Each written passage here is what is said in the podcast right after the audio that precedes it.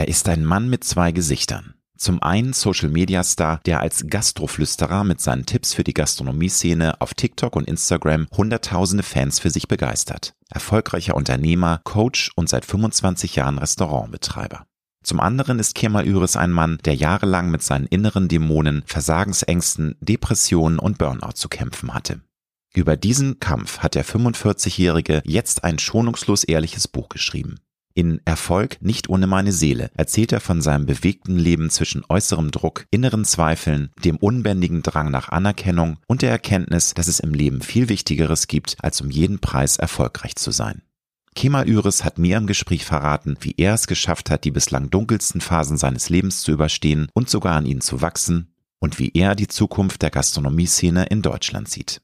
Wir sprechen über die Kraft der positiven und negativen Gedanken, seine größten Ängste, Selbstliebe und wachsende Existenzsorgen im Mittelstand nach Corona und inmitten der aktuellen Energie- und Inflationskrise. Wenn du wissen möchtest, warum sich Kemal Üres gerade in den aktuellen Krisenzeiten viel mehr echte Unternehmer in der Politik wünscht und welches Trauma die Hauptursache für seine Depression war, dann solltest du dir diese Folge nicht entgehen lassen. Ich wünsche dir gute und inspirierende Unterhaltung mit Kemal Üres. Du hörst Road to Glory. Als Journalist mit 20-jähriger Berufserfahrung hat Alexander Nebel hunderte von Interviews mit nationalen und internationalen Stars geführt. Unter der Überschrift Deine persönliche Erfolgsstory spricht er hier in seinem Podcast mit inspirierenden Prominenten über Erfolg, prägende Wendepunkte und Lebensweisheiten. Gute Unterhaltung mit einer neuen Folge von Road to Glory mit Alexander Nebel. Hallo lieber Kemal Üres, herzlich willkommen in meiner Wohnküche. Hallo Alexander, schön, dass ich da sein darf. Ich freue mich sehr, dass du heute mein Gast bist, mein Lieber. Du hast zwar inzwischen eine große Fangemeinde aufgebaut, aber es gibt tatsächlich noch Leute, die dich nicht kennen. Deswegen möchte ich erstmal erklären, was du machst. Du bist Unternehmer, hast mehr als 100 Mitarbeiter, du bist Influencer, du bist Coach, du bist Gastronom, du bist auf TikTok und Instagram als Gastroflüsterer bekannt. Du hast sehr erfolgreich das Unternehmen Daily You aufgebaut. Ich will jetzt nicht alles erzählen, aber man merkt schon, äh, du bist ein Tausendsasser und bist sehr, sehr viel und sehr erfolgreich unterwegs. Du hast jetzt auch ein Buch geschrieben. Erfolg Richtig. nicht ohne meine Seele. Was hat bei dir die Initialzündung ausgelöst, ein Buch nicht nur über dein Leben und deine Lebensgeschichte zu schreiben, sondern auch das Ganze als Art Erfolgsratgeber zu präsentieren? Ich glaube, der Change kam bei vielen während Corona. Also als Corona angefangen hat, bin ich zu Hause gesessen und habe gedacht, okay, was kann ich aus meiner Geschichte irgendwie äh, zusammenfassen, auch es für mich selbst zu verarbeiten. Tatsächlich war bei mir, ich war immer getrieben nach Erfolg und wollte das aufbauen, dann kam schon das nächste, bevor das Projekt beendet war. Und als ich dann mit so Mitte 30 an den Wünschen angekommen war, bin ich in ein ziemlich großes äh, Loch gestürzt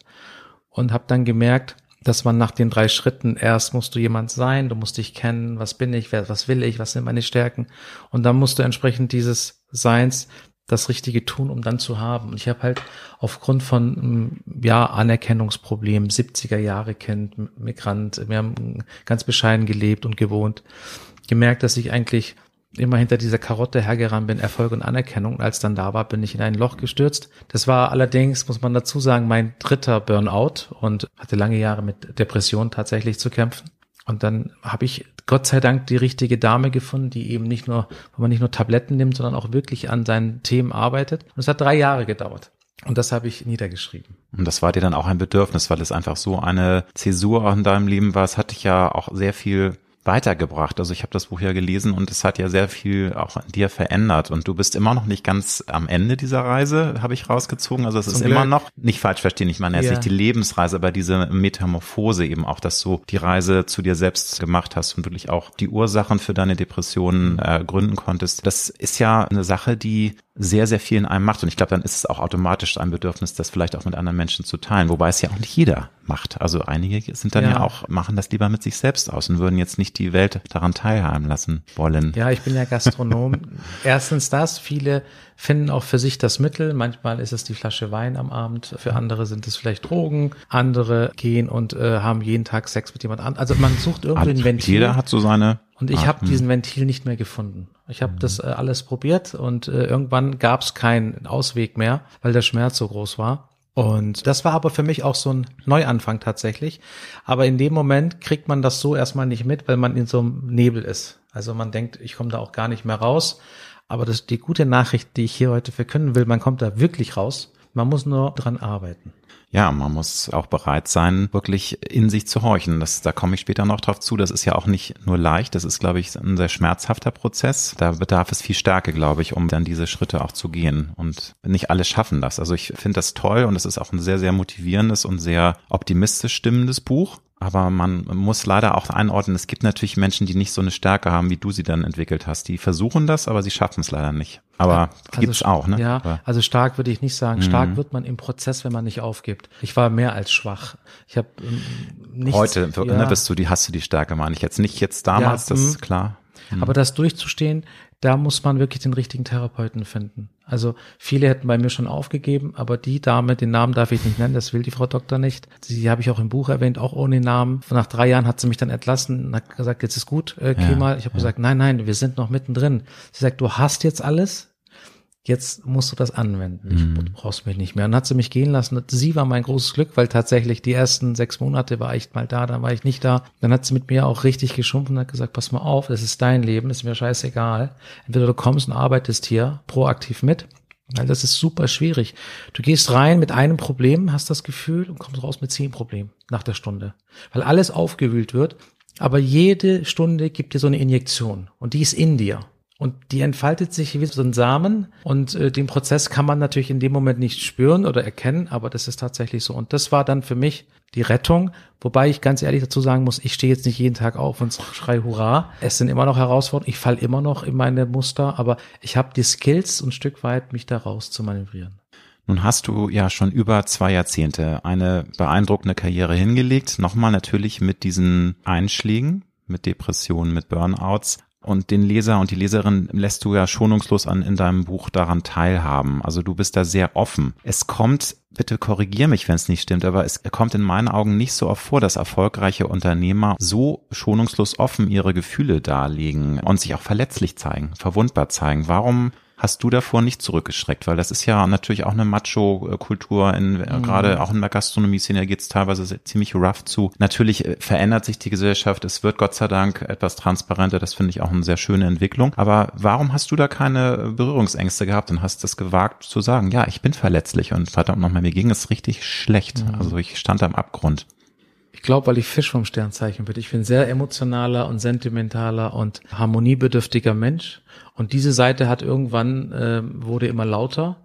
Und tatsächlich war das so, nachdem ich das so niedergeschrieben habe und damit ich in die Öffentlichkeit gegangen bin auf Instagram, war das für mich wie eine Erlösung. Hm. Und äh, habe auch viel tolles Feedback da, darüber äh, bekommen. Und ich glaube, hätte ich es in mir gelassen, hätte ich die Kurve nicht so schnell gekriegt, weil durch das nach außen gehen war das bekannt und das hat auch nochmal etwas geöffnet für mich. War, war ein ganz wichtiger Schritt, den ich nicht bereue. Und mir schreiben ganz viele Unternehmer, die Ängste haben, die jeden Abend Alkohol trinken, um diese Angst zu betäuben. Am nächsten Tag wird es noch schlimmer.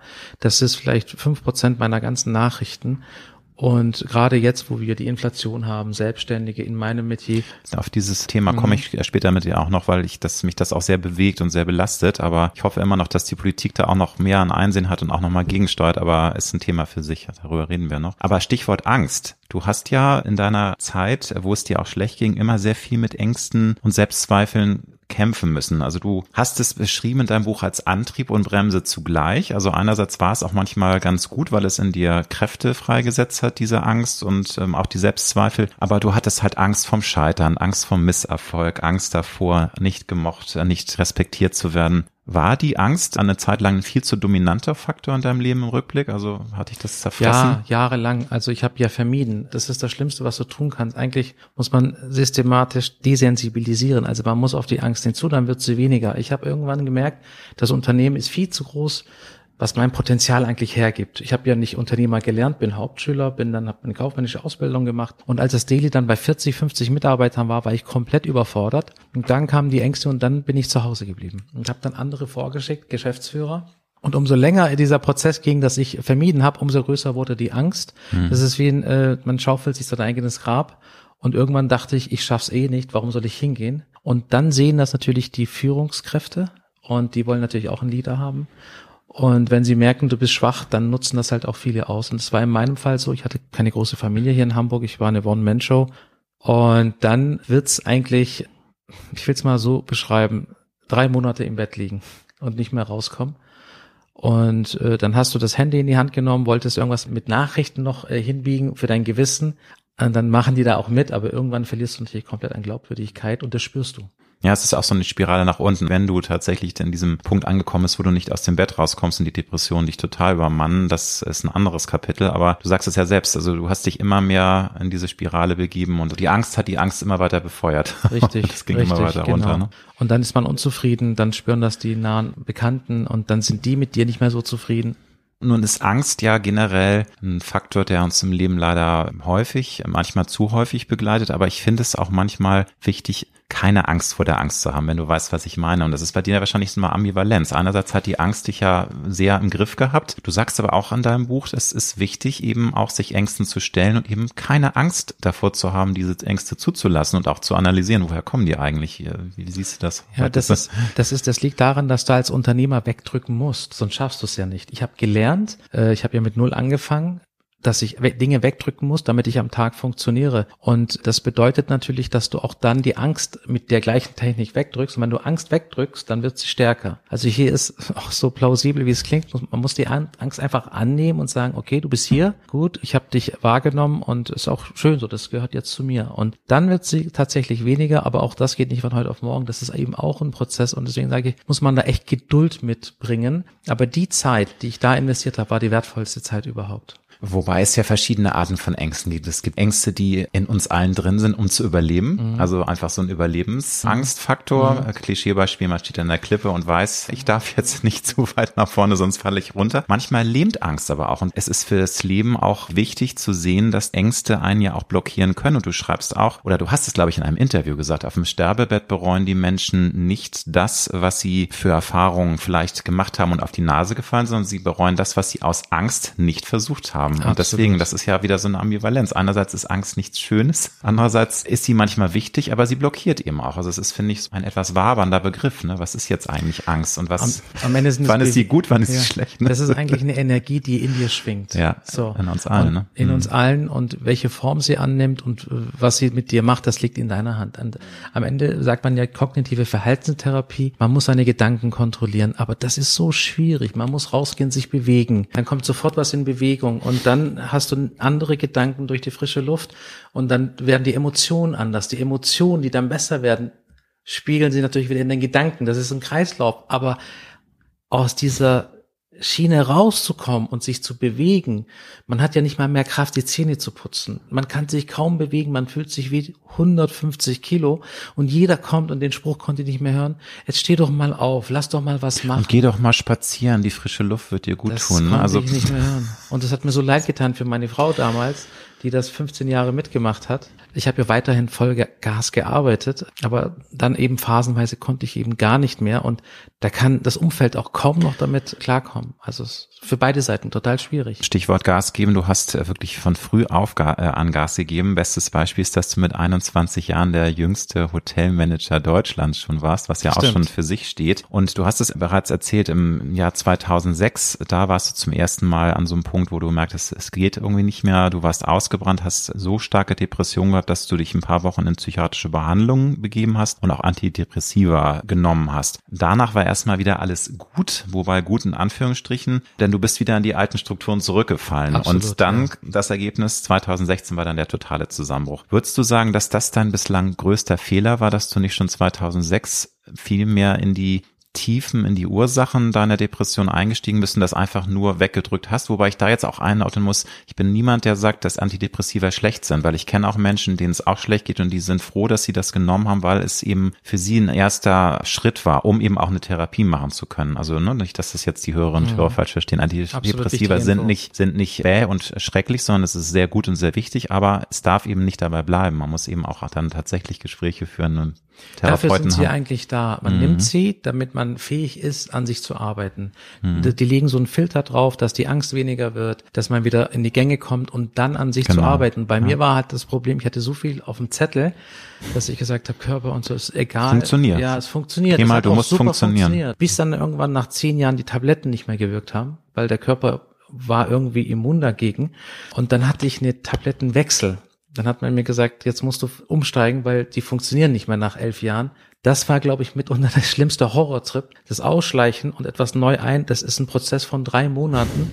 Und da äh, verstärkt sich die Angst nochmal um das Zehnfache. Man hat herausgefunden, dass die meinten Suizidmenschen auch in dieser Phase von Abschleichen oder ein, ein also die Tabletten einnehmen, dass es dann nochmal exponentiell steigt, die Angst. Und das war, also da hat man dann Angst vor der Angst. Das ist dann nicht mehr irgendwie Angst existenziell mhm. oder verlassen sein, alleine sein, nicht schaffen. Dann ist das wirklich die Angst der Angst. Und das ist ein Gefühl, das hast du in der Magengrube und im ganzen Körper. Du spürst es, aber du weißt nicht, was es ist. Also das war, dann habe ich Beruhigungstropfen gekriegt. Die hätten normal zwei Wochen reichen sollen. Ich habe die in einem, in zwei Tagen habe ich die leer gehabt, weil nur dadurch konnte ich überhaupt noch aufstehen. Also es, es lebt einem wirklich im wahrsten ja, Sinne des Wortes. Das du ist wie ein Gefängnis, was hm. du aber nicht siehst. Aber nochmal die Frage, würdest du sagen, das war ein Fehler oder warst du damals noch nicht bereit? Weil ich war du nicht bereit. Das ist ja das Thema. Also es ja. hört, hört, sich immer so an, ja, hättest mhm. du mal machen können, aber du bist ja nicht bereit gewesen damals. Würdest du auch so im Rückblick sehen? Ja, ich, ich war auch noch an den Anfängen meiner Karriere. Ich, mhm. ich hätte, ich, ich habe die Zeit mir nicht genommen, weil ich wusste, entweder geht das jetzt alles schief oder ich muss da durch, weil du bist halt selbstständig, da ist ja. keiner, dein Gehalt bezahlt, das ist ein Mitarbeiter, du musst funktionieren. Und das habe ich dann auch getan. Und wenn man mich fragt, was war dein größter Fehler, dann sage ich, ich hätte nach 2006 definitiv eine Verhaltenstherapie oder eine Therapeutin suchen müssen, dann hätte ich, glaube ich, zehn Jahre besser leben können. Nun machen sich ja Depressionen bei jedem Menschen auch unterschiedlich bemerkbar und was eben auch das Gemeine und auch Fatale ist, dass viele es außen gar nicht mitbekommen, dass eben Menschen in der Lage sind, so zu funktionieren, dass sie nach außen stark und gut gelaunt wirken. Es gibt Fälle von Menschen, ja. die auf einer Party noch am Abend Partykanone waren, gelacht haben. Es gibt Videos und am nächsten Tag hat sich diese Frau dann umgebracht. Also man sieht es den Menschen ja nicht immer an. Aber wie war das bei dir? Du hast erzählt, natürlich konntest du es teilweise nicht mehr verbergen, aber ähm, war die Depression bei dir auch so, dass du das in der ersten Zeit tatsächlich mit dir selbst ausmachen konntest und dann auch die Tools hattest, dich zu konditionieren und zu funktionieren, wie wir schon das besprochen hatten, dass es eben als Unternehmer, wenn du jung bist, Vollgas gibst, musst du funktionieren und dann hast du ja auch Möglichkeiten. Also ich habe schon versucht, alles zu machen. Ich war bei den Buddhisten jahrelang. Mhm. Ich war im Tempel, habe mit denen da gesessen. Ich habe Bücher gelesen, all das Ganze, aber das kannst du nicht alleine steuern. Und das ist so ein Käfig, du willst entfliehen und du kannst es nicht und der leichte Weg ist wegzudrücken. Und das, das machen dann ganz viele und merken eigentlich nicht, dass sie dadurch die Depression immer, immer sich mehr festigt. Also es wird dann chronisch. Aber wir, wir, reden jetzt über das Wegdrücken durch Antidepressiva auch, ne? Also die du dann auch jahrelang genommen nur, hast oder also auch, auch andere Gefühle, die da sind, okay. gleich weggedrückt. Mhm. Äh, mhm. Menschen, mit denen du Diskussionen hattest, weil du nicht so warst, wie man normal sein sollte, und dann hast du ein Feedback bekommen, alles weggedrückt und nur um alles von, von, von deiner Sicht wegzuräumen, dass ich funktionieren kann, weil das Oberste für mich war leider nicht mein Körper und nicht meine Gesundheit. Das war, ich muss es schaffen. Ich bin hierher gekommen, ich bin Migrant, ich habe nie viel Anerkennung gekriegt, meine Eltern auch nicht. Ich habe in der 40 Quadratmeter Bude in der Küche geschlafen. Ich will es jetzt allen zeigen, damit ich mich gut fühle und wertvoll bin. Und dieses war so stark in mir verankert. Und deswegen habe ich auch ganz viel vermieden, weil als ich dann gemerkt habe, die Firma läuft nicht mehr, weil ich nicht mehr funktioniere und das Gefühl hatte, jetzt kippt das. Und wenn sowas mit 50 Mann kippt, das kriegst du nicht mehr aufgefangen. Da waren wir schon bei Personalkosten sechsstellig. Ich hatte kaum Reserven, weil irgendein Geschäftsführer wiedergegangen ist. Die Lieferantenverbindlichkeiten waren sechsstellig. Und dann ist natürlich die Angst zu der Angst, die eh schon da ist, also das wünsche ich wirklich meinem Feind nicht. Deswegen ist das auch so eine Geschichte, wo ich sage, warum der Gastroflüsterer jetzt die wichtigste Aufgabe ever hat. Unsere Branche, der Mittelstand, hat diese Zeiten, die jetzt gerade aktuell waren, die letzten zwei Eben, Jahre. Wir kommen aus dem Krisenmodus ja gar nicht raus. Gar nicht hm. mehr raus. Und ich wohne im Sophienpalais in unserem Umkreis von zwei Kilometern haben sich während Corona fünf Menschen erhängt. Das ja. liest du nicht bei der Presse. Und ich sag dir was, die haben bei uns täglich Weinflaschen abgeholt. Das war so schlimm, das Ganze. Und das drückst du einfach alles weg und du bist in dem Modus und dann verlierst du dich. Du verlierst dich und das haben gerade Menschen. Die wissen nicht, was kommt. Energiepreise, Mittelstand, Bäckerei, eine Million Energiekosten hatte, ist jetzt auf sechs Millionen. Der macht vielleicht einen Ertrag von zwei Millionen. Der muss jetzt fünf Millionen mitbringen. Das kann man sich nicht vorstellen. Auch von der Gastronomie. Also ich hatte Kevin Fehling hier zu Gast äh, mhm. von The Table. Der mhm. sagt auch, das war noch, äh, da ging es erst los mit dieser Spirale, wo der Ukraine-Krieg äh, ah, okay. begann. Der meinte, er muss jetzt schon kalkulieren, die Einkaufspreise für Lebensmittel werden so äh, gerade für Luxuslebensmittel werden ja. so eklatant teurer. Man muss gucken. Nun ist er in einer etwas privilegierten Situation, ne, weil The Table ist halt weltweit bekannt. Aber ähm, selbst so einer sagt, dass Auf es ganz, Fall. ganz schwierig wird. Da muss man kalkulieren die Preise. Und was soll da ein kleiner Unternehmer sagen, der irgendwie einen Italiener hat um die Ecke? Ne, der, Manchmal haben sie Kleinen sogar fast besser, weil sie noch viel selber machen können.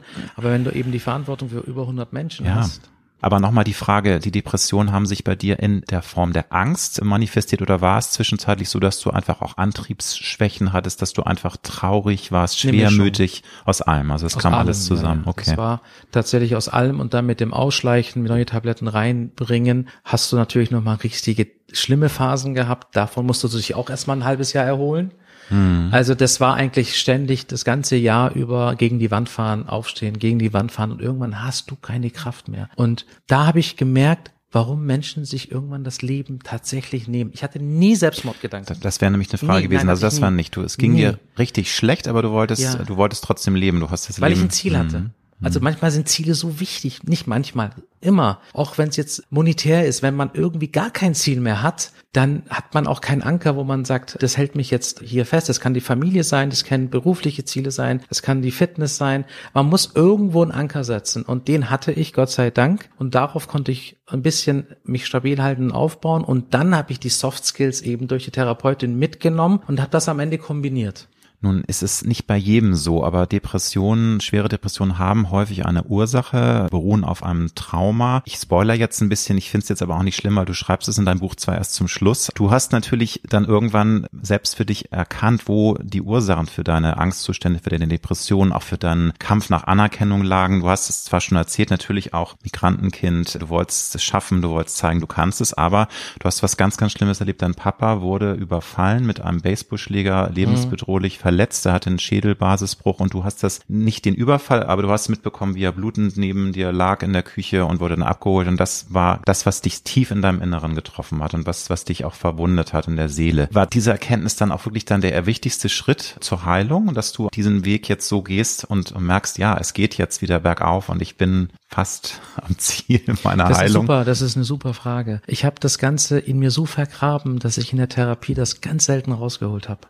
Und als ich es rausgeholt habe, war es dann für mich total befreiend. Und als ich das Buch geschrieben habe, war es bis zum Ende. Ich war in den letzten Seiten. Das war kein Thema. Mhm. Und dann mhm. bin ich nachts aufgestanden, schweißgebadet. Und weil ich so ein Déjà-vu hatte. Und dann genau diese Szene, wie ich im Bett liege, die Rettungskräfte bringen meinen Vater in die Küche rein, da habe ich geschlafen und dann bin ich links aufgestanden, habe nach links geguckt, dann habe ich ihn gesehen, wie die Decke ja, auf war. Dann höre ich nur noch einen Satz, bringt den Jungen hier weg. Da war ich sieben oder so.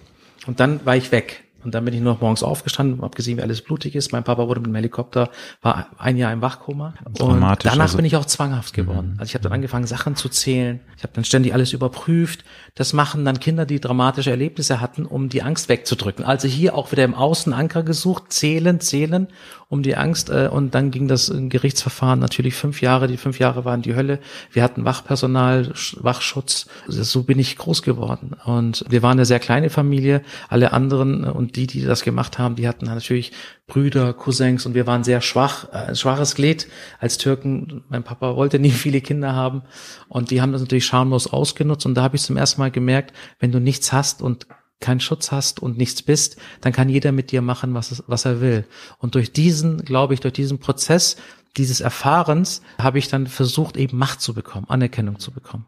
Und das war so stark. Und dann habe ich gesagt, das muss rein. Und dann habe ich es reingenommen und als meine Schwester und mein Papa das natürlich gesehen haben, da war das Drama voll entflacht bei der ganzen Fall, weil keiner redet darüber. Weil es verschüttet wurde, ne? Klar. Ja. Und Aber das ist, glaube ich, definitiv die Ursache. Vor allem wollte ich die Botschaft nicht un, äh, unwissend lassen, dass Menschen für Dinge, gewisse Dinge nichts können. Ja, wir können nicht unsere Eltern beeinflussen oder dass meine Schwester jetzt mit jemandem heiratet, der dann mein Papa halb tot schlägt, weil sie sich scheiden lassen hat. Mhm. Und äh, dafür kann ich ja nichts. Aber es gibt viele Menschen, die, dich, die sich selber sabotieren, weil sie sagen, ich bin nicht gut genug und ich kann das nicht. Aber es hat einen Ursprung irgendwo. Und mhm. ich glaube, wenn jeder da ein bisschen reinguckt, dann wird er sich auch ein bisschen besser behandeln. Denn das ist das Schlimmste in der Depression, dass du dein größter Feind bist. Und dieser Feind schläft nicht, der geht nie weg, der hat nie Urlaub und den nimmst du überall mit. Deswegen habe ich es gehasst, wenn Leute gesagt haben, geh doch mal zwei Wochen in Urlaub. Urlaub war für mich Hölle. Da war ich weg von meinem Umfeld, ich konnte nichts machen und ich bin in, im Hotel gelegen mit meinem Kind und mit meiner Frau und weißt du, wie schwer, schwer das für die ist, wenn die entspannen und Spaß haben wollen und du sitzt da und denkst, ich mache alle traurig. Mhm. Wobei da muss man ja zu sagen, du hast ja deine Leidenschaft zum Beruf gemacht, du, du liebst ja das, was du tust. Und ich glaube, ja. das war dann auch für dich eine Art Flucht, auch in den dunklen Zeiten, dass der Job ja. trotz der ganzen Belastung und des Stresses und der Ängste, das hat dir ja Spaß gemacht und macht dir auch weiterhin Spaß. Man merkt ja auch, dass du für dieses Thema brennst Absolut. und dass du da Leidenschaft für hast. Das ist natürlich dann umso bitterer, wenn man dann diese Leidenschaft im Urlaub loslassen muss und dann nur Das kommt mit, noch dazu. Mit allem Aber das mache ich jetzt positiv. Ja, wenn ich jetzt toll. in Urlaub Ja, jetzt gehe, ist es ja auch ein anderer Punkt. in die Lobby, hm. bestellen wir einen Kaffee, die sind da, ja, ich kann hier schön Strategie machen. Ja. Aber man Schön. nimmt sich halt überall mit und man ist in sich gefangen. Deswegen ja. ist der Ort meistens irrelevant. Positive Gedanken und negative Gedanken bestimmen uns. Würdest du sagen, dass die Macht sowohl der positiven Gedanken als auch der negative Gedanken teilweise von uns unterschätzt wird und dass man sich dem bewusst sein muss, was man allein auch durch positive Gedanken verändern kann, aber wie einen auch diese negativen Gedanken, die immer an einem Kopf äh, nagen und bohren, das hattest du ja auch viele Jahre, ja dass das ähm, viele gar nicht so begreifen, was da eigentlich äh, für eine Macht und für eine Power hintersteckt, hinter diesen Gedanken. Ja, das ist alles entscheidend. Also das ist im Beruf so, das ist in der Beziehung so. Wenn du nicht dein Wohnzimmer sauber hältst oben und dir nicht selber zuhörst, deswegen sage ich immer, meditiert Leute, weil damit trainierst du deinen Geist, Ruhe herbeizuführen. Das heißt, das ist dein Stoppschild. Und das geht nicht von heute auf morgen, aber da gibt's super Apps dazu, mit denen man langsam einsteigen kann. Das war auch für mich ein super Anker, dass ich einmal Ruhe hatte und vor allem Dinge dann hinterfragt habe. Also du lernst durch das Meditieren das Reflektieren eigentlich. Du stellst dir, fängst an, selber dir Fragen zu stellen. Ich habe mir nie Fragen gestellt. Ich kannte mich gar nicht. Ich kann, ich bin mit, ich bin in Urlaub gegangen mit einer Gruppe von vier Leuten. Ich war total fertig, als ich zurückgekommen bin, weil ich kein Gruppenmensch bin. Das habe ich nie gecheckt, weil ich mir nie Fragen gestellt habe. Aber seit wann kannst du dir denn sagen, dass du wirklich weißt, wer du bist? Weil das ist ja, glaube ich, auch eine Reise.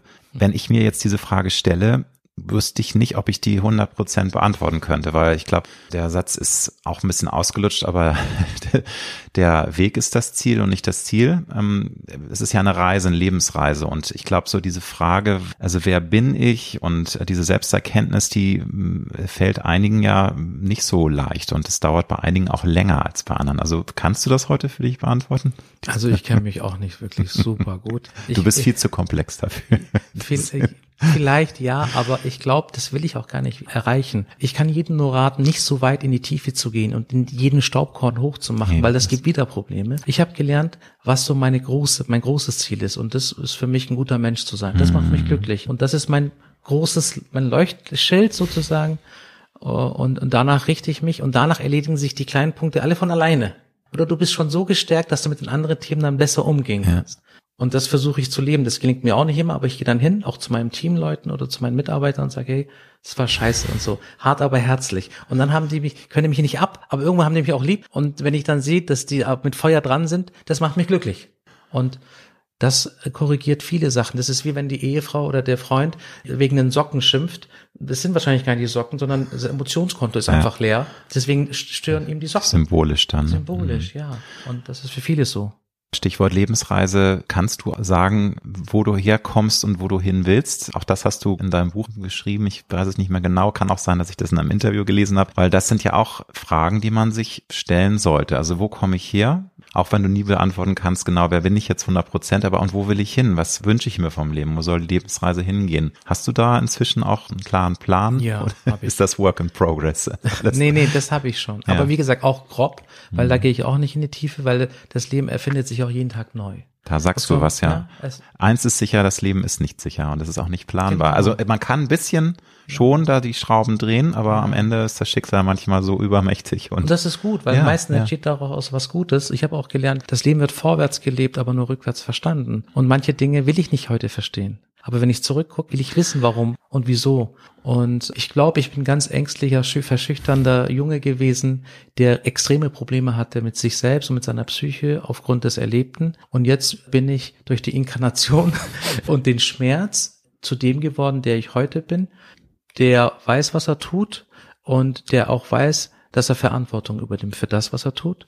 Und ich will dahin gehen, dass ich Dinge zum Wachsen bringe. Menschen, Unternehmen, und das ist immer noch mein primäres Ziel. Es war nie das Geld, sonst würde ich nämlich nicht so viel Geld ausgeben. Jeder Aber es ist natürlich ein schöner Nebenaspekt. Aber ähm, das war für mich auch nie jetzt der große Antrieb. Für mich ist es wichtig, was zu machen, äh, mm. was mir Spaß macht. Wenn du natürlich noch Geld dabei verdienst, wie es bei dir der Fall ist, dann ist es natürlich was Wunderbares. Wenn du diese Weil die zwei Jahre Best jetzt waren nicht so toll. Nee, das glaube ich. Aber mm. trotzdem ist es natürlich toll, wenn man was mit Leidenschaft macht und dann noch einfach ein bisschen den Rahmen abschöpfen kann. Also das, glaube ich, sagt ja niemand nein. Ne? Also ärgert nee, sich darüber. Absolut nicht nicht. Und, und, und das Schöne ist, wenn du diese ganzen Themen erlebt hast über die Jahrzehnte und dann kommt Corona und alle waren verängstigt ja. und ich habe gesagt, ich habe gar keine Angst, ich weiß genau, was wir machen und sind da durch und haben investiert und investiert mhm. und alle haben gesagt, bist du verrückt, was machst du da? Ich habe gesagt, warte ab. Und wir hatten tatsächlich im August, jetzt letzten Monat, das beste Ergebnis, seit es uns gibt. Also das war für mich ein Riesending, weil das waren keine drei, vier Jahre, das war ein Projekt von 26 ja. Jahren. Und sowas war eine so innerliche, da war ich einfach nur still, hab nicht gebrüllt, sondern hab die Stille, diese stille Freude, das haben wir Menschen auch vergessen, einfach mal in sich zu lachen. Oh, das ist so intensiv. Ich bin da gesessen, hab mir einen Wein bestellt, hab eine Zigarette kommen lassen und hab das genossen. Das waren dann drei Wein am Ende, das war vielleicht ein bisschen zu viel, aber das war für mich, es, es funktioniert. Toll. Das große Wort Erfolg, wie hat sich das für dich in den letzten 26 Jahren verändert? Weil Erfolg hast du ja häufig auch von außen gesucht. Also du warst abhängig, süchtig danach, Bestätigung von außen zu bekommen. Das ist ja jetzt auch eine Veränderung in deinem Leben. Wie würdest du denn heute im September 2022 das Wort Erfolg für dich definieren? Also ich muss ganz ehrlich sagen, ich bin ja jetzt Creator. Wir sind ja Vollzeit nur am Drehen. Deswegen kriege ich den Erfolg immer noch von außen und da bin ich immer noch hinterher. Ich muss ehrlich sein. Das ist auch ein Teil von mir. Und auch das muss man annehmen. Ich mag das auf der Bühne zu stehen, zu reden. Das habe ich nämlich jahrelang nicht gemacht, weil ich Angst hatte eben, dass schlechte Kritik kommt. Deswegen lebe ich das. Aber glaube ich, der primäre Erfolg ist, einen guten Partner zu haben, der dich versteht, der dich fühlt, der dich auch korrigiert. Hm. Und äh, aus dem entsteht dann im Außen so viel Tolles. Und dieses Ökosystem, wenn man das am Leben hält und sich dafür Zeit nimmt, dann hat man immer wieder tolle, stille Momente. Auf einem Sonntag, wenn es schönes Wetter ist, man geht einfach auf einen Kaffee spazieren. Das ist ja. wirklich toll. Ja. Aber auch, also ich habe rausgehört, wenn du das Gefühl hast, du hast Menschen geholfen, das tust du ja auch durch deine Social Media Tätigkeit als Gastroflüsterer unter anderem. Ich finde ja auch das äh, Daily You Konzept total toll, wo ja. du gesundes Essen in Kantinen, in Büros, in Kitas bringst. Aber ist das schon ein Antrieb, dass du sagst, ja, ich finde es toll, wenn ich dann auch das Feedback bekomme und wenn Menschen happy sind, wenn ich Menschen helfen kann, wenn Menschen glücklich sind oder was ist für dich da? So Dinge Erfolg. wachsen mhm. sehen. Also mhm. ich sehe jetzt zum Beispiel, wir haben eine Social Media Abteilung, da war so viel Chaos am Anfang. Und jetzt sehe ich, wie die Strukturen greifen, alle werden besser. Die, die erinnern dich schon an Sachen, die ich vergessen habe. Ich ja. sage, hoppala. Und das ist eine Freude. Die Toll. Entwicklung der Menschen zu sehen, dadurch das Unternehmen zu sehen. Und dann, denke ich, hast du auch äh, einen Output für draußen, wo du sagst, okay, jetzt greifen die Dinge und jeder profitiert davon aber du bist der Initiator, weil du musst nach vorne, du bist der Leader, du musst die Verantwortung übernehmen. Deswegen sage ich, ein guter Leader, wenn er gelobt wird, schaut er aus, aus dem Fenster und wenn er getadelt wird, dann schaut er in den Spiegel. Ja. Und nach dem Motto lebe ich jetzt. Und das war auch die Lernkurve durch die Depression, durch den Absturz. Ich glaube, ich wäre nicht so mhm. empathisch geworden, weil in mir auch ein starker Narzisst steckt. Viele Unternehmer haben das. Ich glaube auch, ja. ja. Aber dadurch lernst du auch irgendwann. Ist aber auch wichtig, finde ich. Also natürlich musst du als Unternehmer auch andere Menschen mitreißen können. Das kann man nicht, wenn man so ganz. Es gibt natürlich so äh, super Intelligenzbestien, die dann vielleicht irgendwelche Hightech-Sachen erfinden und die sind dann auch Unternehmer, aber das ist nicht das, was ich meine. Ich meine mhm. jetzt wirklich Menschen, die führen müssen, die Menschen ein Team führen müssen und auch mitreißen. Wichtiger und da brauchst du, brauchst du natürlich auch ein bisschen schillern. Ne? Und ja, und zuhören können. Ja, das auch, klar, aber motivieren können. Motivieren, zuhören, mhm. Empathie zeigen. Nun ist Wissen und Selbsterkenntnis über das eigene Ich, über die eigene Psyche ein erster wichtiger Schritt, wenn man aus der Depression kommen möchte. Aber wie schafft man das in deinen Augen, diese ganzen Vorsätze und wenn man so viel über sich weiß, das dann auch in die Tat und in den Alltag umzusetzen, weil ich glaube, daran scheitern viele Menschen, dass man eben immer wieder in alte Strukturen zurückfällt. Da muss man jetzt auch gar nicht groß von Depression sprechen. Ich meine auch nur, dass man irgendwelche Vorsätze hat, dass man noch andere Projekte machen möchte, dass man Menschen helfen möchte, dass man sagt, ich will jetzt in meinem Alltag auch mal was einbauen, dass ich vielleicht in der Tafel helfe, weil ich das toll finde, das gibt mir was, wenn ich der Gesellschaft was zurückgeben kann, etc. pp tausend Beispiele. Aber was ist dein Tipp an alle da draußen, wie man sich Vorsätze und auch Wissen, was man sich zum Beispiel jetzt auch durch dein Buch angelesen hat, in die Tat umzusetzen? Weil es ist natürlich das eine, so ein tolles Buch zu lesen und ich habe mir da auch Sachen für mich schon im Kopf gespeichert. Aber sage ich mir, Nebe, du musst es dann aber auch umsetzen. Wie macht man das? Da gibt's einen gibt's ganz keinen? einfachen, trivialen ja. Satz dazu. Wir suchen immer viel zu weit weg. Der Satz hat mein Leben verändert, als ich es in die Tat umgesetzt habe. Mach jeden Morgen dein Bett. Der erste Schritt. Das ist die kleine Welle. Und dann gehst du und machst dir einen Kaffee in O-Saft. Also der kleine Schmetterlingsflügelschlag, der nachher ja, am anderen Ende der Welt ein ja, Tsunami das auslöst. Das war mein mhm. Gamechanger. Mhm. Als ich mein Bett gemacht habe, hatte ich Innenordnung, Außenordnung. Das hat sich fortgeführt über den Tag. Dann habe ich meinen Schreibtisch aufgeräumt. Dann bin ich abends, habe das Bett gesehen, aufgeräumt, habe mich hingesetzt und dann kam immer mehr klein. Also man darf gar nicht so die Tafel oder so. Man muss erstmal. Nein, das war jetzt auch ein Klischeebeispiel, ja, also ne? Aber nach außen mh. tatsächlich. Ja. Wenn du innen Halt hast, dann kannst du auch außen Halt geben. Wie wichtig ist es in deinen Augen, auch die Kraft im Leben aufzubringen, sich von, von Dingen zu trennen? Auch das ist ein Kapitel in deinem Buch, dass man viel Angst auch hat, einen Schritt zu machen, sich von Menschen im Leben zu trennen, sich von Gewohnheiten, von vielleicht auch Zielen, von Träumen zu trennen, weil sie einen nur blockieren. Also das tut manchmal weh, aber es eröffnet dir dann auch wieder neue Horizonte, wenn du diese Kraft aufbringst, dich zu trennen und das loszulassen zu lernen. Also würdest du das bestätigen und wie sind da heute deine Schlimmste. Ist es, ne? Von Menschen zu ja. trennen ist wie Versagen. Ich habe das zweimal erlebt hm. und äh, da bin ich nicht gut drin, weil ich immer wieder Schleifen drehe und versuche doch dran festzuhalten. Und damit bist du, du bist ein Bewahrer. Ja, in ja. gewissen Dingen ja. ja. Und dieser Prozess ist wie wenn jemand stirbt, aber er ist noch am Leben. Und das ist für mich immer so ein Gefühl. Ich glaube, von, von eins bis zehn ist für mich das einer der schlimmsten Gefühle. Von, star von starken Bindungen sich loszulösen und dann zu scheitern.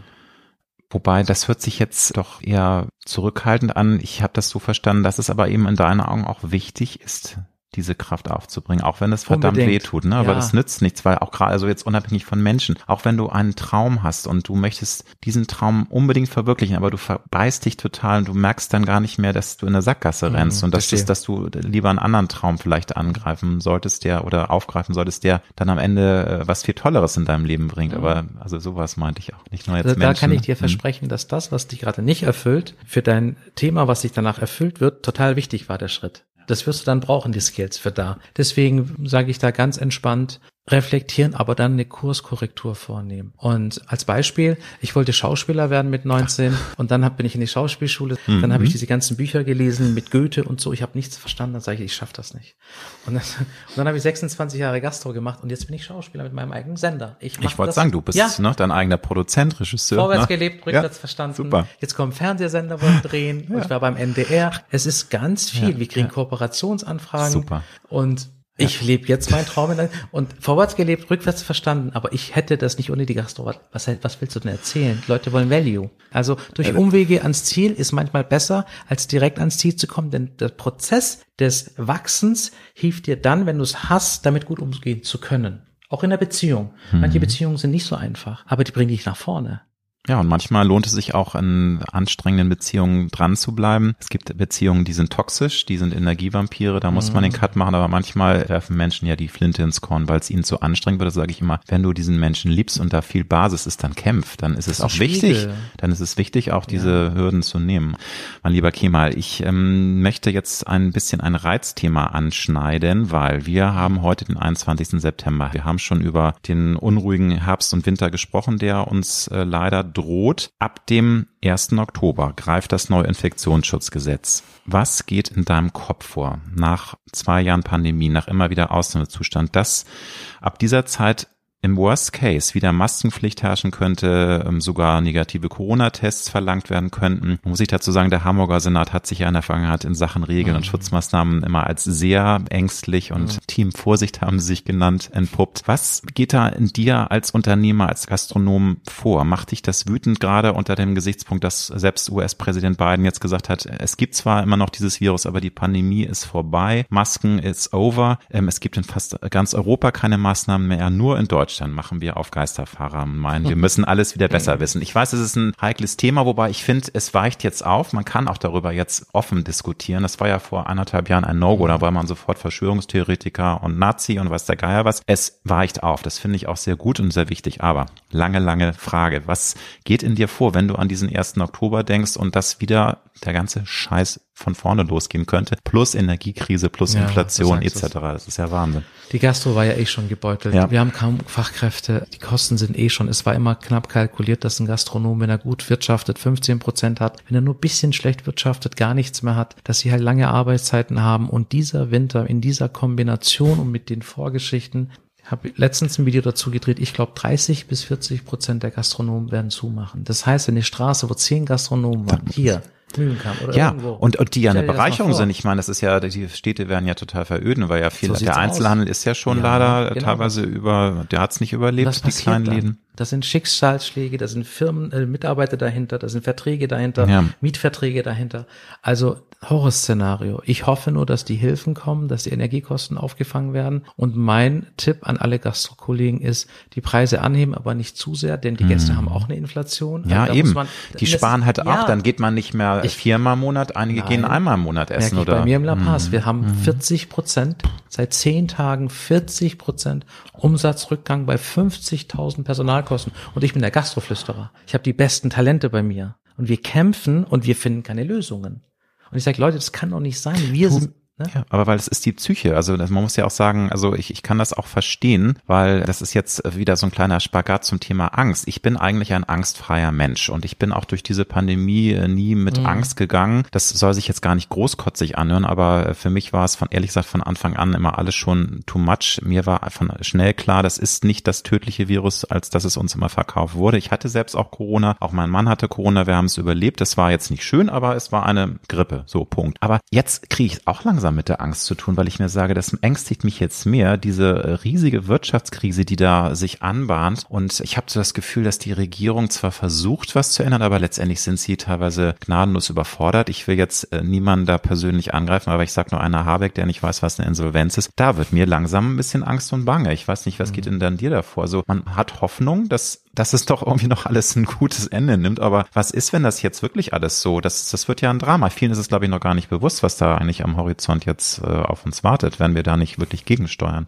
Ich will jetzt nicht so negativ sein. Also am Ende wird hoffentlich alles irgendwie, nicht für alle, muss man leider sagen, aber wenn wir jetzt uns alle hier ähm, in, in Depressionen dann wieder versinken, das geht ja auch nicht. Aber ja. Es wird schwarz. Ich, ich, hm. ich habe das auch der Community gesagt. Ihr müsst jetzt ganz knallhart dran selber arbeiten, hm. Kosten sparen also wir sind ja im Thema so drin, wir kriegen jeden Tag über 100 Nachrichten und wo die Leute halt sagen, ich weiß nicht mehr weiter. Ja. Ich bin jetzt schon blank und ja. jetzt kommt der Winter. Der Sommer, die Sonnenstrahlen haben natürlich viel dazu beigetragen, dass es, wobei auch da alle waren verreist. Ne? Wir hatten einen super mhm. Sommer.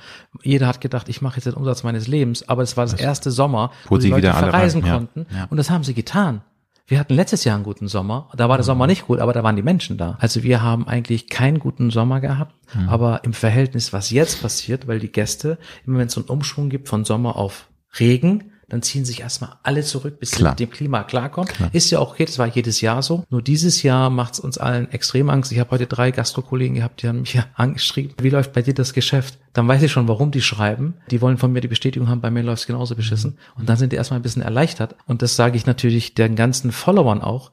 Aber dahinter stecken halt Menschen und die Politiker sind leider keine Selbstständige und keine Nein. Unternehmer und deswegen leben, kommen solche Sätze dabei raus. leben auch in einer Blase leider, das merke ich leider, auch mal wieder. Ja. Mein Mann hat ja auch Kontakte zur Politik und merkt das immer mehr, dass sie leider teilweise gar nicht wissen, was bei den Unternehmen, auch bei den kleinen Kämpfern, bei den Einzelhändlern, bei den Gastronomen eigentlich äh, anliegt und das verstehen sie teilweise gar nicht, was bitter ist Weil es das heißt ja auch mal, wir sind so volksnah, aber sie leben in ihrem Raumschiff. Ja, sie gehen, das ist also, für ihren Bürojob ja. und wo sie halt auch Reden halten und das ist auch alles schön und gut.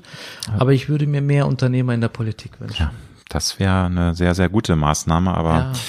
Nun, also nochmal, ich will jetzt nicht zu viel Negativität verbreiten. Vielleicht wird ja auch tatsächlich alles gar nicht so schlimm werden, aber unabhängig von dieser Inflation, die ja auch tatsächlich die Gastronomie negativ beeinträchtigen wird, weil die Menschen einfach ihr Geld zusammenhalten müssen und das dann auch ähm, sie sich genau überlegen, wie oft sie essen gehen. Gestatte mir die etwas provokante Frage, wenn jetzt tatsächlich wo ich hoffe, dass es nicht kommt, tatsächlich dann wieder irgendwie die Maskenpflicht und sowas kommt, kannst du dir vorstellen, dass dann doch jetzt mal auch die Gastronomen sich äh, hinstellen und sagen, jetzt äh, machen wir auch eine Demo, weil das hat mich gewundert, dass die Kultur gar nicht so viel auf die Straße gegangen ist, auch die Gastronomen nicht, weil natürlich immer im Hintergrund war, man muss aufpassen, mit wem man da geht und man wurde ja geframed, dass man gleich mit einem Schwurbler ist, ein Aluhutträger, all diese ganzen Dinge, die ja nicht stimmen. Das hat mich immer schon sehr geärgert. Kannst du dir vorstellen, dass es dann so eine Demo-Bewegung auch gibt oder sind sind die Gastronomen inzwischen auch mit ihrer Kraft langsam am Ende, weil es waren verdammt harte Jahre jetzt seit Corona und viele sind, glaube ich, haben gar nicht mehr die Kraft oder wie siehst du das? Ich glaube, wenn sie rausgehen, dann jetzt. Mhm. Also ich glaube,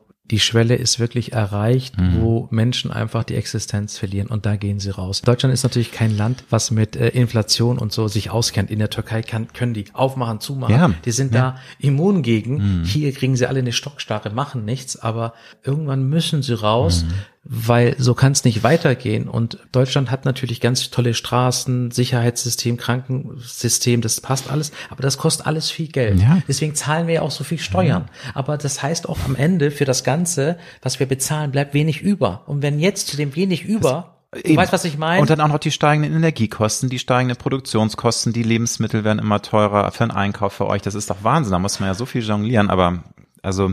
Das ist das Problem. Gastronomie ist ja was ganz Wunderbares, was Wichtiges. Und es hat sich ja auch vor Corona, wobei es heißt sogar, selbst während Corona gab es immer wieder ganz viele neue Eröffnungen mhm. und die mhm. Gastronomie-Szene lebt ja, sie vibriert ja. auch wenn es verdammt hart ist. Also es scheint ja doch genug Menschen zu geben, die da diese Leidenschaft haben. Wie siehst du denn die Zukunft der Gastronomie? Ist da schon viel auf dem richtigen Weg? Äh, erfindet sich das gerade neu? Oder es ist natürlich jetzt eine, eine etwas gemeine Frage, weil wir gerade über dieses Krisenszenario gesprochen haben. Da kann man sich eigentlich gar nicht so viel Gedanken machen oder muss man sich gerade gerade dann viel mhm. Gedanken machen. Wie sieht die Gastronomie der Zukunft aus? Ich glaube, es wird eine Marktumverteilung geben. Ja. Die starken, großen Systeme, die werden im Vordergrund stehen. Viele kleine Eigenbrütler werden bis, also wie gesagt, der Tante Emma Laden, mhm. so, das wird's auch in der, du siehst keine Elektrogeschäfte mehr draußen. Nein, so nein. Und so wird's auch in der Gastro werden. Davon bin ich ziemlich überzeugt.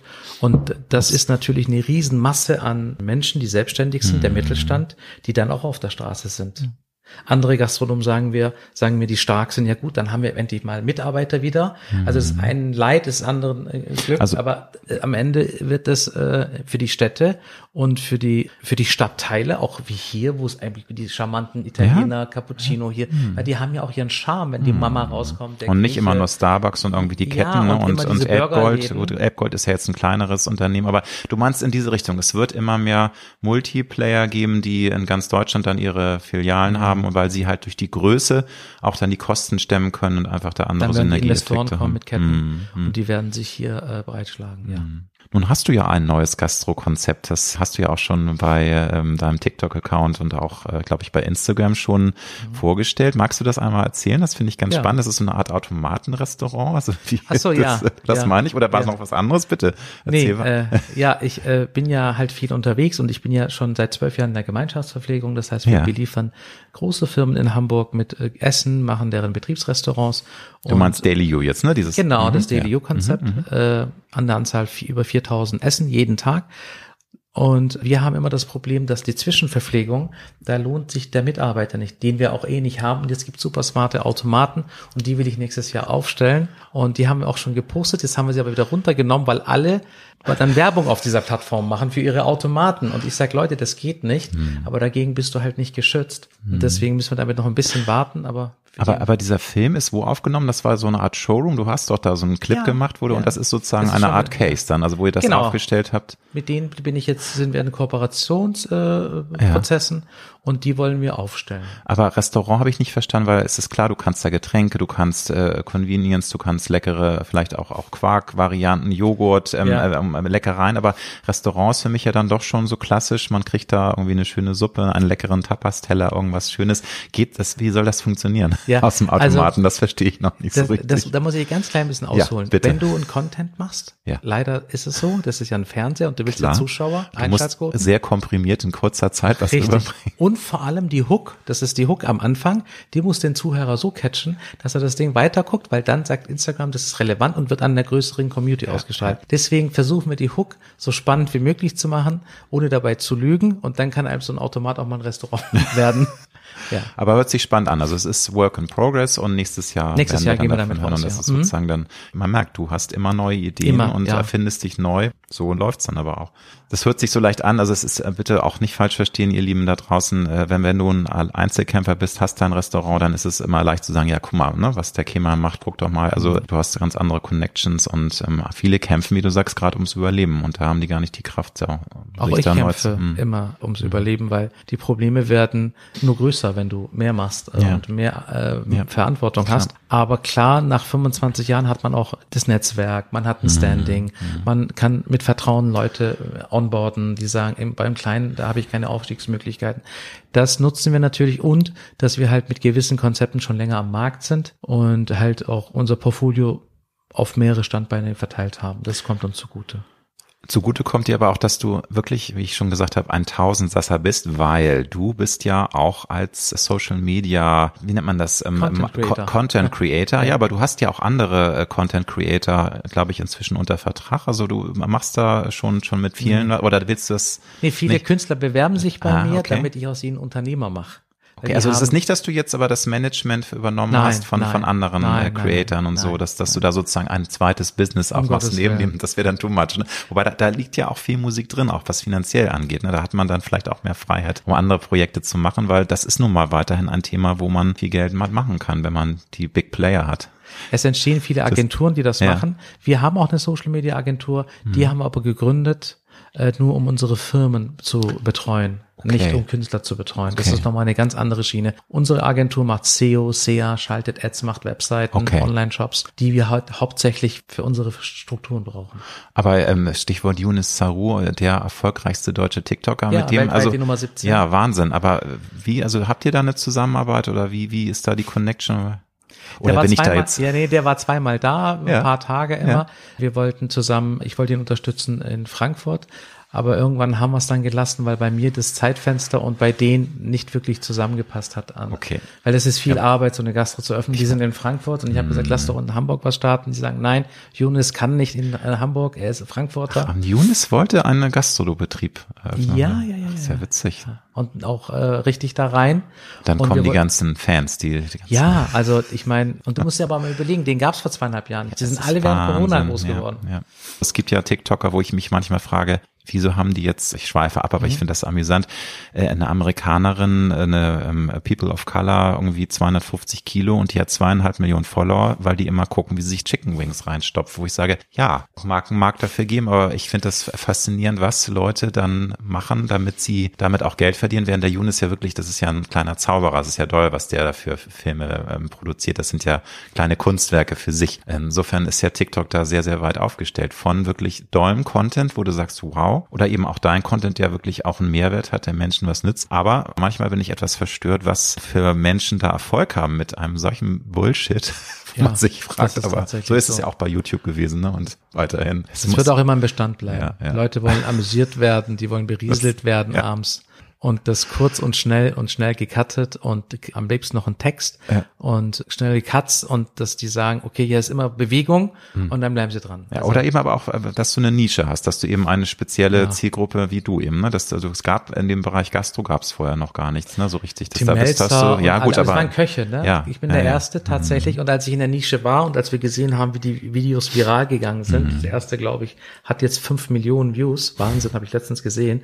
Fünf Millionen Menschen haben das im deutschsprachigen Raum gesehen von 20 Gesamt TikTok-Nutzern. Mhm. So ein Viertel ganz Deutschland, die dieses Ding auf ihrem Handy haben, haben dieses Video gesehen. Wahnsinn. Und das hat natürlich gezeigt, dass du mit Nische immer gut am Ball bist. Ja. Und deswegen sage ich immer, bring Value. Im, äh, und, bei Social ja, Media. Und polarisiere, sagst polarisiere du ja auch. Ne? auch, ja, dann ja. stehst du zu etwas, aber auch zu etwas nicht. Das heißt, du als Hater, ich krieg auch ganz viele, die schreiben, du Blödmann, du Klatscher, was klatscht du denn? Ich sollte dir am besten eine Ohrfeige klatschen. Aber alles schon gehört. Aber ich meine, Helene Fischer feiern 50 Prozent, die anderen 50 Prozent finden sie nicht gut, aber alle reisen zu ihren Konzerten und die äh, ist die erfolgreichste Mitsängerin, Popsängerin in Europa. So, und das ist halt das, dass Menschen halt sagen, ich möchte zu einer Gruppe gehören, ich möchte nicht ausgeschlossen werden, deswegen passt man sich an. Und das mhm. habe ich bis ich 35 war auch getan. Aber die größte Freiheit liegt darin, zu sagen, wer du bist. Wenn du hast dieses eine Leben, steh dazu.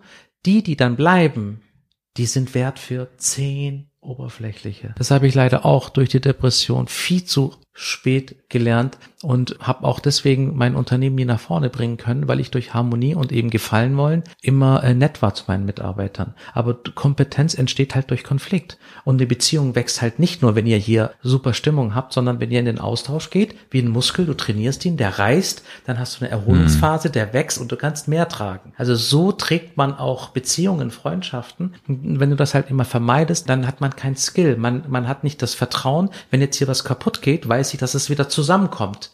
Weil wir haben schon x-mal gehabt und ich weiß, das hält. Und dann habe ich halt irgendwann mal doch äh, Nervenzusammenbruch gekriegt, weil nichts funktioniert. Dann haben sie gesagt, was ist denn mit dem los? Weil man das nicht kannte. Und deswegen sage ich immer, Kompetenz entsteht durch Konflikt und man muss in den Austausch gehen, auch wenn es erstmal weh tut. Dann geht man nach Hause, schläft eine Runde, am nächsten Tag steht man auf, guckt sich in die Augen und sagt, na, und dann merkst du sofort, wir sind gewachsen geht bei mir jetzt gerade so ein bisschen Kopfkino, weil natürlich ich auch mit meinem Podcast äh, bin ich jetzt zwei Jahre dabei und das ist eine lange Reise. Also ich äh, werde jetzt immer erfolgreicher und es monetarisiert sich langsam auch. Aber ich habe mir auch häufiger gedacht, Mensch, Alex, willst du nicht doch mehr Schärfe reinbringen? Wobei äh, jeder soll ja so bleiben, wie er ist. Und ich bin kein Mensch, der jetzt auf Krampf, wobei auf Krampf muss es ja nicht sein. Man muss eine Meinung haben, man muss es durchziehen. Und du kannst dir denken, also bei Corona habe ich ja nur klar hier verkündet, hast du mitbekommen, dass ich von Anfang an da eigentlich immer ziemlich aggro mhm. war und auf Krawall. Aber ich habe mich nie getraut, in Gesprächen das rüberzubringen, nur manchmal so ganz versteckt, weil ich halt tatsächlich auch wieder das Thema Angst, ich hatte mhm. Angst anzuecken. Und du sagst jetzt im Grunde ja, nee, aber hab keine Angst, weil, ähm, gut, ist das jetzt ein schlechtes Beispiel, weil das so unfassbar polarisiert hat und so unglaublich emotional aufgeladen war und leider auch immer noch ist. Aber das, äh, da denke ich mir manchmal, Mensch, vielleicht sollte ich ein bisschen an meinem Profil arbeiten, weil viele sagen, ja, Alex, du machst das toll und man hört dir gerne zu, aber du bist ja auch immer so nett zu deinen Gästen. Weil, ja, aber wobei, warum sollte ich jetzt auch nicht nett zu dir sein? Ich, ich führe finde ich, ein tolles Gespräch mit dir, wo sehr viel Austausch ist. Und da wüsste ich jetzt auch nicht, wie ich da, also ich kann, will ja keinen Comedy-Talk mhm. machen. Aber sorry, ich will jetzt auch nicht Nein, aber ich von denke gerade darüber ne? nach, weil das, ich, wir sind ja hm. jeden Tag in diesem Thema und ich glaube, das wird sich finden. Also ich bin auch guter Dinge, weil also jetzt ich bin erstaunt, wie jetzt auch die Steps immer kommen, wie immer mehr Leute auch, also dass also die Aufrufe immer mehr steigen und so. Leute. Nee, auch gar nicht die Gäste, ja. das ist nicht das Problem. Ich will natürlich meine äh, mhm. Zuhörerzahl immer weiter hochschrauben und das ist so ein Kampf. Aber es ist halt, weißt du, vor zwei Jahren hieß es ja Podcast easy peasy, aber ähm, das haben dann halt alle gemacht in der Corona-Zeit und auf einmal gab es irgendwie 20.000, 30.000, 100.000 Formate in Deutschland. Aber da will ich jetzt auch mal einen Cut machen, weil wir reden ja jetzt über dich und nicht über mein Format. Was mich sehr interessiert, lieber Kemal, du hast das La Paz schon erwähnt. Das ist ja dein erstes Restaurant. Das ist, glaube ich, ein, ein Herzensprojekt von dir, weil du hast die Treue gehalten. Du hättest ja eigentlich längst das abgeben können, weil du ja. so viele andere Baustellen hast. Würdest du sagen, nee, das ist einfach bei dir so tief im Herzen, dass du das nicht übers, äh, du bringst es nicht übers Herz, dich da zu lösen oder wie? Warum hast du immer noch da die Verbindung ja, und bist also, da immer noch Geschäftsführer? Ich weiß es eigentlich ganz genau. Ich, ich habe gedacht, wenn ich die Social Media Agentur gründe und meine Vertriebler, dann möchte ich alle überm La Paz sitzen haben, weil der Standort hat mir schon einmal Glück gebracht. Und da kann ich so ein Zuhause schaffen. Das war der erste Grund. Der zweite war, wenn alles schief geht und ich meine mittelständischen Unternehmen an die Wand fahre, was ja auch sein kann, dann kann ich immer noch hinter, hinterm Tresen beim La Paz, bei dem Standort, so bei der Miete. Backup-Plan. Also. Ja, mhm. das war mhm. für mich gesagt, das ist meine Rente. Wenn mhm. alles schief geht, dann gehe ich da wie vor 26 mhm. Jahren und mache die Drinks und begrüße jeden Gast ja. und damit kann ich super leben. Ja. Wenn ich das aber jetzt abgebe, und das Geld irgendwo versenkt oder man, das Geld ist ja dann auch schnell weg. Wenn du es hast, dann mhm. investierst du hier in Krypto, da irgendwas, mhm. dann machst du noch vielleicht einen Laden auf und das läuft nicht. Und stell dir mal vor, mit 50 stehe ich dann da und muss irgendwo arbeiten gehen. Das war nicht so schön. Dann habe ich gesagt, ich mach das. Also schon dann auch ein Backup-Plan, der nicht uneigennützig ist. Ich dachte auch, es ist so ein bisschen so emotionale Verbundenheit Auch. und es ist Eine beides, Mischung ne? so eine aus Mischung aus allem, ja. ne? Dass man Das sagt, sind das auch, ist ja, das sind auch Bilder von meiner Baby, ne? Mom. Die hat Mhm. ihre Rente mir damals gegeben, weil ich das gekauft habe. ja, das Ja, sowas. Ne? solche Sachen, ja, ganz klar. Nun ist es so, dass das Leben sich inzwischen wieder für dich wirklich sehr, sehr gut entwickelt, abgesehen von Krise äh, in deiner Branche. Das hast du ja gesagt, es läuft bei dir jetzt auch nicht alles rund, aber es hört sich ja trotzdem gut an. Du hast tolle neue Ideen und einige Dinge laufen dann ja auch wieder besser. Aber das Leben fordert dich weiterhin heraus. Du hast 2020 eine Diagnose bekommen, dass du eine Nervenentzündung hast, eine sogenannte Neuropathie. Wenn es richtig ist. Polyneuropathie, ich habe eine Small Fiber Neuropathie. Ja.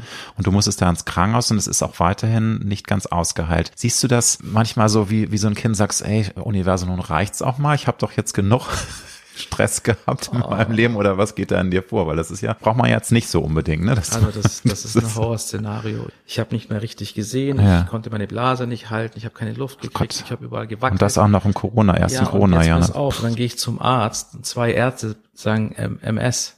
Und wahrscheinlich MS, die, die ganzen. Und wenn du MS ab 40 kriegst, dann ist es meistens ein harter MS. Dann bist du nach vielleicht zwei Jahren im Rollstuhl. Und dann bin ich ins Krankenhaus und MS kannst du nur herausstellen, das ist eine Krankheit der tausend Gesichter, da muss ein Ausschlussverfahren. Das heißt, die haben mich vier Wochen auseinandergenommen, um danach zu sagen, du hast kein MS, du hast eine Polyneuropathie, eine ganz spezielle Form. Das war ein Horror und ich lebe jeden Tag damit. Also jetzt laufen überall Ameisen gerade an meinen Beinen, an meinem Kopf, alles brennt.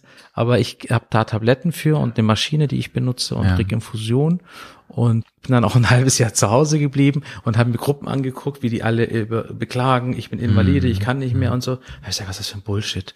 Also wirklich, eh, klar, aber ich kann auch hier versinken oder ich gehe jetzt einfach wieder arbeiten. Das hat schon mal funktioniert. Und dann habe ich angefangen zu arbeiten und dann wurde das weniger. Ich habe es immer noch, auch abends, mal mal mehr, mal weniger. Aber das ist sozusagen mein Alarmsystem. Wenn es viel mehr wird, dann merke ich Stress. Dann spielen die Nerven tatsächlich wirklich verrückt. Die kleinen Nervenfasern, die an der Haut und alle Organe versorgen.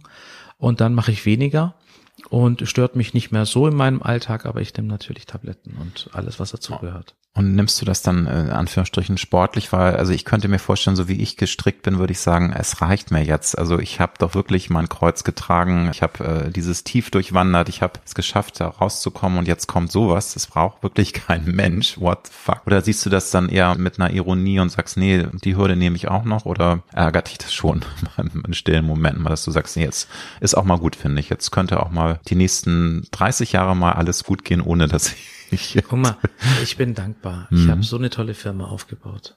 Ich habe eine tolle Beziehung. Ich habe eine tolle Familie. Ich habe tolle Freunde. Das wäre doch ungerecht, wenn ich jetzt einfach meckern würde. Ja, das finde ich toll, wenn du es so sagen kannst, aber die meisten würden meckern, ich inklusive, sage ich dir ganz ehrlich. Ja, ich würde ich, sehr äh, hadern mit mir und sehr, es würde mir schwer fallen, da äh, mich auch immer wieder positiv zu konditionieren. Das wäre- wäre nicht richtig, wenn ich sagen würde, es hat mich nicht runter, es hat Mhm. mich schon, ich habe mich auch in Selbstmitleid gebadet, aber irgendwann wusste ich, als Kämpfer, und das bin ich wirklich, ich habe es auch lernen müssen, sonst bist du in dieser Branche so lange nicht unterwegs, wenn du keine Investoren hast. Wir haben nicht einzigen Investoren drin in den 26 Jahren. Da musst du es lernen und das habe ich angewandt und hier sieht man auch wieder das, was vorher der Schmerz war, äh, zählt jetzt als Kraft und auch da kann man sagen, es hatte seinen Sinn damals. Vielleicht wäre ich jetzt mit der Krankheit anders umgegangen, denn tatsächlich sind 60 Prozent die, die das haben, arbeitsunfähig. Dann bist du ja tatsächlich noch positiv dabei. Meine Assistentin Das- ist heute den ganzen Tag dabei. Die wird denken, was habe ich mir da angelacht für einen Invaliden, du, der von einer Krise in die nächste. Aber Nee, ich hatte auch wirklich also schöne ich- Zeiten in meinem Leben. Was sind für dich deine größten Stärken und deine größten Schwächen? Wobei du dich da bitte nur so auf zwei, drei, man kann ja ganz Mhm. viel erzählen, aber wenn du spontan drüber nachdenkst, was sind deine Stärken und was sind deine Schwächen? Äh, Stärken durchhalten, würde ich sagen. Ja, haben wir jetzt mitgekriegt. Ich glaube, ich bin fair und loyal. Das versuche ich zumindest. Das sehe ich als Stärke. Und ich bin herzlicher. Also ich liebe wirklich Menschen. Ich liebe meine Mitarbeiter. Äh, manchmal nerven sie mich, aber ich liebe sie so innig, wirklich. Und das ist für mich auch eine Stärke. Schwächen, ich bin ungeduldig. Ich bin manchmal drücke ich viel zu viel weg. Immer noch. Und vielleicht, wenn ich noch ein letztes, ja, ich bin zu meinen ganz lieben Menschen, habe ich manchmal zu wenig Zeit. Die kommen manchmal zu kurz, immer noch. Und es tut mir immer schrecklich leid. Dann kriege ich einen auf den Deckel und dann versuche ich irgendwie die Wohnung sauber zu machen, wieder Pluspunkte zu sammeln. Sie sagt hör jetzt auf, sagt dann meine Freundin immer. Aber ich muss es dann gut machen, weil ich in meiner Ehe das total verpennt habe. Und dann kriege ich sofort ein schlechtes Gewissen und das passiert schon einmal im Monat Minimum. Das würde ich gern auf einmal im Quartal reduzieren. Unabhängig von den Depressionen, die du ja leider durchleben musstest, wir alle kennen das, wir wachen manchmal morgens auf und haben schon von der ersten Minute scheiß Laune, schlechte Laune. Mhm. Und ich glaube, wir haben über die Kraft der positiven Gedanken gesprochen. Es gibt auch das Wort Selbstkonditionierung. Hast du einen Tipp, wie man diese drohende Negativspirale durchbrechen kann, wenn man merkt, oh, das könnte jetzt ein richtig bescheidener Tag werden, weil ich mhm. so eine miese Laune habe, aber das lasse ich nicht zu, indem ich das und das mache. Hast du da einen Tipp? Oder? Ja, also ganz klar an Routinen halten.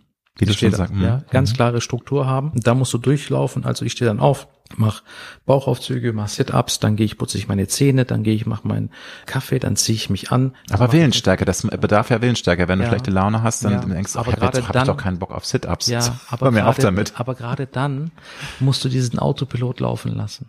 Und dann ist es nach zehn Minuten schon besser. Manchmal bleibe ich dann auch im Bett und dann bleibe ich dann noch länger im Bett. Dann nehme ich den Hörer und sage, heute komme ich nicht in die Firma.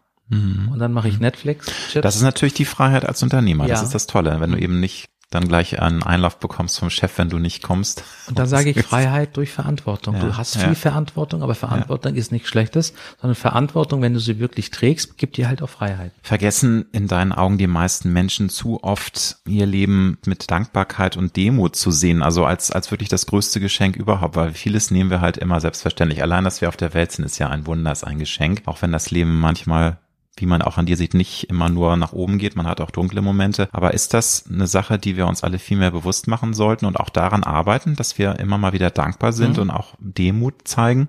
Aber das passiert nicht, indem du denkst, ich muss dankbar sein. Mhm. Ich habe da einen Trick und zwar, als ich die drei Nächte im Krankenhaus war mit einer MS-Diagnose, habe ich wie eine Katze geweint, drei Tage am Stück. War Corona, keiner konnte zu mir und ich versetze mich immer in dieses Zeitfenster und dann komme ich wieder zurück ne, so ein Reframing und sag, hey, ich bin noch gesund. Ich hätte jetzt im Rollstuhl sitzen können. Alleine. Mhm.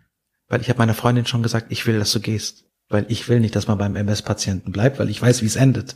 Und dann komme ich her und sag, wow, hey, ich bin gesund. Und ich ärgere mich jetzt, weil der Lieferant den Preis erhöht hat, weil jemand gekündigt ja, hat. Ja, das ist alles. Worüber immer, sprechen wir ja, hier? Ja, und Stimmt. ich biete immer solche Geschichten an der Visualisierung, die machen sehr viel. Einfach da sitzen und sagen, ich bin jetzt dankbar, weil die Sonne scheint, ist echt schwierig. Was war für dich der größte Wow-Moment in deiner bisherigen Karriere, wo du das Gefühl hattest, ich habe es geschafft, ist immer so ein großer Begriff. Du hättest ja auch schon mit 21 sagen können, ich habe es geschafft als jüngster Hotelmanager überhaupt. Aber hast du so einen Moment in deiner Karriere, der dir so im Herzen sitzt, wo, wo du einfach gestrahlt hast, wo du ja. einfach glücklich warst rundum? Ja, ja welcher das war? Das war dieses Jahr als ja, ich bei Social ja. Media viral gegangen bin. ich muss das ganz ehrlich sagen, das Gefühl, jeder hat mich erkannt. In, ich war im Flughafen. Ja. Ich musste, bis ich am Gate war, ja, habe ich zehn Fotos gemacht. Dann war ich endlich am Gate. Ich sagte, Alter, jetzt habe ich meine Ruhe. Dann sitze ich da, dann höre ich meine Stimme, guck nach rechts. Der Typ hält mir das Telefon ein, vor. Und da bin ich gerade drin. Also und, und überall, ob ich in die Schweiz gehe, überall hingehe, äh, ob ich im Auto sitze, das ist unglaublich, was die Social Media gemacht hat. Hm. Und das Virale, wenn das so viral geht und du merkst, es haben 10.000 gesehen, nach 10 und, äh, Minuten haben es 100.000 gesehen. Welcher Clip war das? Weil es ist ja, wenn es wenn du viral gehst, ist es doch ein Clip, der so viel geteilt wird. Ja. Ähm, das war ein emotionaler Clip. Da habe ich einen Mitarbeiter eingestellt, der nicht gute Fähigkeiten hatte, aber der hat gesagt, er muss seine Mutter und seine Schwester ernähren. Er ist nicht der Beste, aber er will Verantwortung übernehmen. Dann habe ich den sofort eingestellt mit einem sehr guten Gehalt. Und es war ganz spontan. Da habe ich gesagt, komm mal her. Und dann habe ich ihn genommen und habe die Kamera jemandem gegeben. Und dieses Ding haben fünf Millionen Menschen gesehen. Und dann küsse ich ihm noch so am Ende und der war so schüchtern und dadurch hat er so niedlich geguckt. Ich muss dir das Video mal schicken. Und das konntest du gar nicht in Szene setzen, weil er hat so schüchtern geguckt und ja, aber das sehr schlechte das, Qualität, das kein Menschen. guter Ton, ja, nichts, aber, aber das Ding ging und da merkst du mal, wie Emotionen sind halt immer noch ein Trigger und ja. das berührt die Menschen und äh, das äh, dann bist du auch tatsächlich hast dann diese Followership auch dann schnell aufgebaut. Ne? Also da, seit wann bist du denn jetzt eigentlich? Du hast ja jetzt schon weit über 200.000 bei Instagram, bei TikTok, glaube ich. 200.000, ja. 11.000. Aber das ist jetzt die letzten zwei Jahre auch erst so ja. gekommen. Ne? Also, also TikTok also, haben wir mhm. tatsächlich jetzt in acht Monaten 211.000 Menschen aufgebaut, im nur Deutsch. Und das potenziert Raum. sich ja immer. Pass mal ja. auf, nächstes Jahr hast du schon eine halbe Million oder noch mehr. Ich war bei der Internorga, ich konnte da gar nicht durchlaufen. Toll. Und Herr Norga, also Super. wirklich, oder OMR. Aber schönes, schönes Gefühl und das, ja. ja, das hatte ich in der Gastro so nicht, muss ich sagen. Du hast da eigentlich schon sehr viel drüber gesagt, aber vielleicht kannst du es nochmal zusammenfassen, was für dich wenn du auf dein bisheriges Leben zurückblickst, der Schlüssel oder die Schlüssel für ein zufriedenes und glückliches Leben sind. Du hast diese Reise gemacht, du hast unglaublich viel auch, finde ich, da auch in deinem Buch äh, schon zu aufgeschrieben, aber ich weiß, es ist eine Herausforderung, aber wenn du jetzt nochmal so ein bisschen die Essenz rausziehen mhm. müsstest, was ist für dich da ganz, mhm. ganz wichtig, um zufrieden zu sein, um glücklich zu sein. Das, was wir ja alle wollen im Leben. Aber ich sage das dann stufenweise, was zuerst kommt. Gerne. Ja. Das erste ist die Seelenaufgabe. Du musst dem Beruf nachgehen, der dich, der dich glücklich macht. Dadurch ziehst du so viel Kraft und kannst mit den richtigen Einstellungen und deiner Laune auch den richtigen Partner finden. Das ist das Zweite, dein Partner, nicht dein Partner in der, im Business oder deine Freunde, hm. wirklich derjenige, der mit dir nachts ins Bett ja. steigt und der ja. dich korrigiert, der dich auffängt, abfedert und danach würde ich sagen schon das soziale Umfeld, das ist so die, die Dreierschiene. Also mhm. ganz klar Seelenaufgabe, dann hast du die Kraft für deine Beziehung, mit dieser Beziehung wachsen super soziale Kontakte. Ist absolut richtig, kann ich nur bestätigen. Also allein, dass ich für eine Kraft daraus ziehe, dass ich jetzt mit meinem Mann 28,5 Jahre zusammen bin. Toller Mann. Den und kennst so du ja auch schon. Ein schlauer Mann, du, der ist. Du, aber hat auch seine Schatten, kann, wie wir ja, alle seine Schatten. Aber der kann so, der ist so schlau. Wenn ich mit ihm rede, sage ich, Herr Maßmann, ganz ehrlich, ne, ich bin gebrieft, aber Sie kommen, an die komme ich nicht ran. Der ist so schnell im Kopf. Und das merkst du, der kommt von wirklich, der hat sich das selbst aufgebaut. Ja. Und das Tolle ist, dass ich ihn da wirklich schon so lange bei begleiten kann. Ah. Aber wenn ich da einfügen darf, ich finde das auch das super Wichtige äh, als Säule, dass du einen Job machst, den du liebst. Aber leider können das nicht alle. Und es gibt Menschen, die spüren das sind aber leider gefangen in ihrem Job, weil sie halt Frau, äh, Familie, Kinder, Verpflichtungen mhm. haben und sagen, eigentlich hasse ich das, was ich tue, aber ich kann aus diversen Gründen, auch jetzt mhm. gerade, wo diese Krise sich anbahnt. Ich habe so viel Rechnung, ich kann nicht jetzt ein neues Studium beginnen. Damit will ich das nicht jetzt delegitimisieren, was du gesagt hast, aber es ist halt für viele manchmal gar nicht möglich, das zu machen, selbst wenn sie es realisieren, dass sie einen Job seit 20 Jahren ausüben, den sie da eigentlich nicht ganz lieben. Klaren Ausweg. Ja, wie, wie was sagst äh, du zu diesen Menschen? Wohltätigkeitsgeschichten, ja. also Sachen, die dich im Außen berühren, ja. mit den Kindern irgendwas. Das musst du natürlich finden. Du musst finden, ja, du was, suchen, was dein gelebt, Herz zum Strahlen bringt. Erfahrung mhm. sammeln. Äh, ist das vielleicht wandern gehen? Dann gehst du immer wandern, wie Forrest Gump. Ich meine, mein Gott, dem sind alle hinterhergerannt und am Ende wurde er ein Weltstar. Also ich glaube, man muss in der Situation sich nicht als Opfer sehen, sondern sagen, okay, die Welt ist hier ein ganz spannendes Universum hier, wo wir leben und ich kann so viel entdecken und dann die Neugierde rausgehen und dann kann es sogar sein, dass du Briefmarken sammelst und da aufgehst oder du machst einen TikTok-Kanal und sagst, wie man besser, eine bessere Mutter wird oder wie man Kinder bespaßen kann. Aber es gibt immer Wege. Das hat nichts immer mit dem Beruf zu tun. Du kannst auch Gedichte schreiben, du kannst so viel Gutes tun und davon so viel zerren. Und wenn das nur ist, dass du äh, in, in, die Klinik gehst äh, zu alten Menschen und denen abends was vorliest. Überleg mal, wie geil das ist. Ich liebe alte Menschen. Habe ich als Kind schon gemacht. Das ist das Schönste, was man kriegen kann. Und dafür brauchst du keinen Erfolg im Business. Wenn du deinem 18-jährigen Ich dem unsicheren, sehr ehrgeizigen, aber auch noch seinen Platz im Leben suchenden Kemal einen guten Rat geben könntest, was würdest du ihm raten mit deinem Wissen, was du heute hast? Bitte sei nett zu dir. Ich war viel zu streng zu mir selbst. Viel, ich hätte viel mehr mit mir als guten Freund reden sollen, statt als Feind. Ich habe mich zu lange, zu hart selbst behandelt und dadurch andere auch schlecht behandelt. Und ja, man muss immer nett zu sich sein, weil jeder ist einzigartig, jeder hat Talente, jeder hat Stärken. Und das ist ein großer Schatz und das ist wert, dass man nett zu sich ist. Dann wünsche ich dir ganz viel Erfolg für die vielen Projekte, die du noch ersinnst, die jetzt schon angedacht sind. Auch viel Erfolg für dein Buch weiterhin. Danke, dass du da warst. Vielen Dank, Alex. Dankeschön.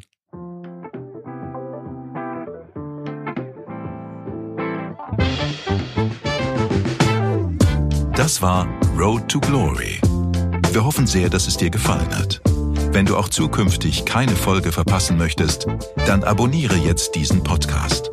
Wir freuen uns, wenn du ihn weiterempfiehlst und auf Apple Podcast bewertest. Du hast Anregungen oder Vorschläge für zukünftige Gäste? Dann schreibe bitte an mail at alexander-nebe.com. Bis nächste Woche.